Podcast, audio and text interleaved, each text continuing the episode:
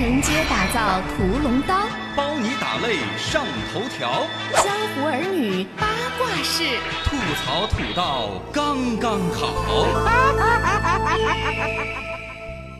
欢迎回来，娱乐八卦大串烧，大家一起来吐槽。本节目由上海银行成都分行特约播出。来，我们来一起吐槽吐槽一下明星的餐厅啊！最近说的明星呢，就说韩寒，韩寒在电影界、在文艺界，车界、甚至是岳父界，哎呦，都混的是风生水起。但是万万没有想到的是啊，在最接地气的，餐饮界居。然踩到坑里头了啊！他投资了一个餐厅，很高兴遇见你，Nice to meet you。呃，结果武汉那边那个店子呢，因为无证经营，还有呢，就是耗资很多就被关停了。你再联想到之前呢，他这个餐厅其实宁波有的，哎也是无证经营，罚款二十八万。杭州店呢，呃，还有供货商直接在这儿组团来讨债。感觉这家店不管开到啥地方，大家都是不是很高兴看到你。不来是徒不密体哟。没有。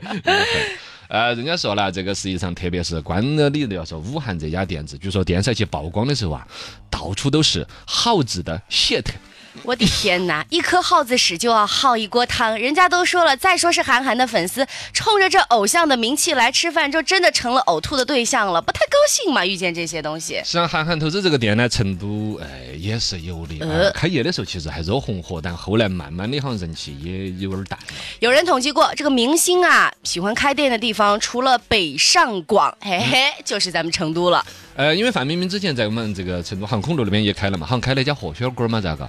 二零一四年关了。零七年的永陵路上开了一家澳门明星茶餐厅，说是说有啥子曾志伟呀、洪金宝啊、佘诗曼啊、钟镇涛这些明星联合出资，曾志伟现场还来剪彩了呢。不过只开了个半年呐、所以说这个明星做生意就是这样子，嘎，啊有人做得风生水起，有人呢做得就反正跟他的名声呐、不成正比。真正做得好的薛之谦，但薛之谦现在很火哈，嗯但他还没有火之前，他在上海就开了一个串串儿，他叫薛之谦吗？啊叫薛谦谦嘛，上上谦。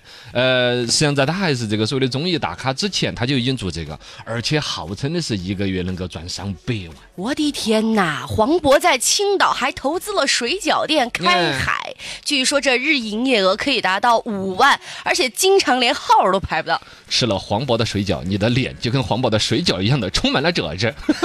总之是名人开店，反正是个双刃剑，嘎。呃，自带粉丝肯定很容易就火起来。走，我们去吃偶像的这个餐厅了。但如果你拿不出干货来，如果味道不好或者卫生不行，最终开垮了，就粉丝都说，哎呀，粉丝都留不住，更何况其他路人呢？是啊，翘脚老板儿哪儿那么好当呢？就算你是明星开餐馆，也不简单呐、手不 easy，妈妈再要让我不要不要我开餐厅了。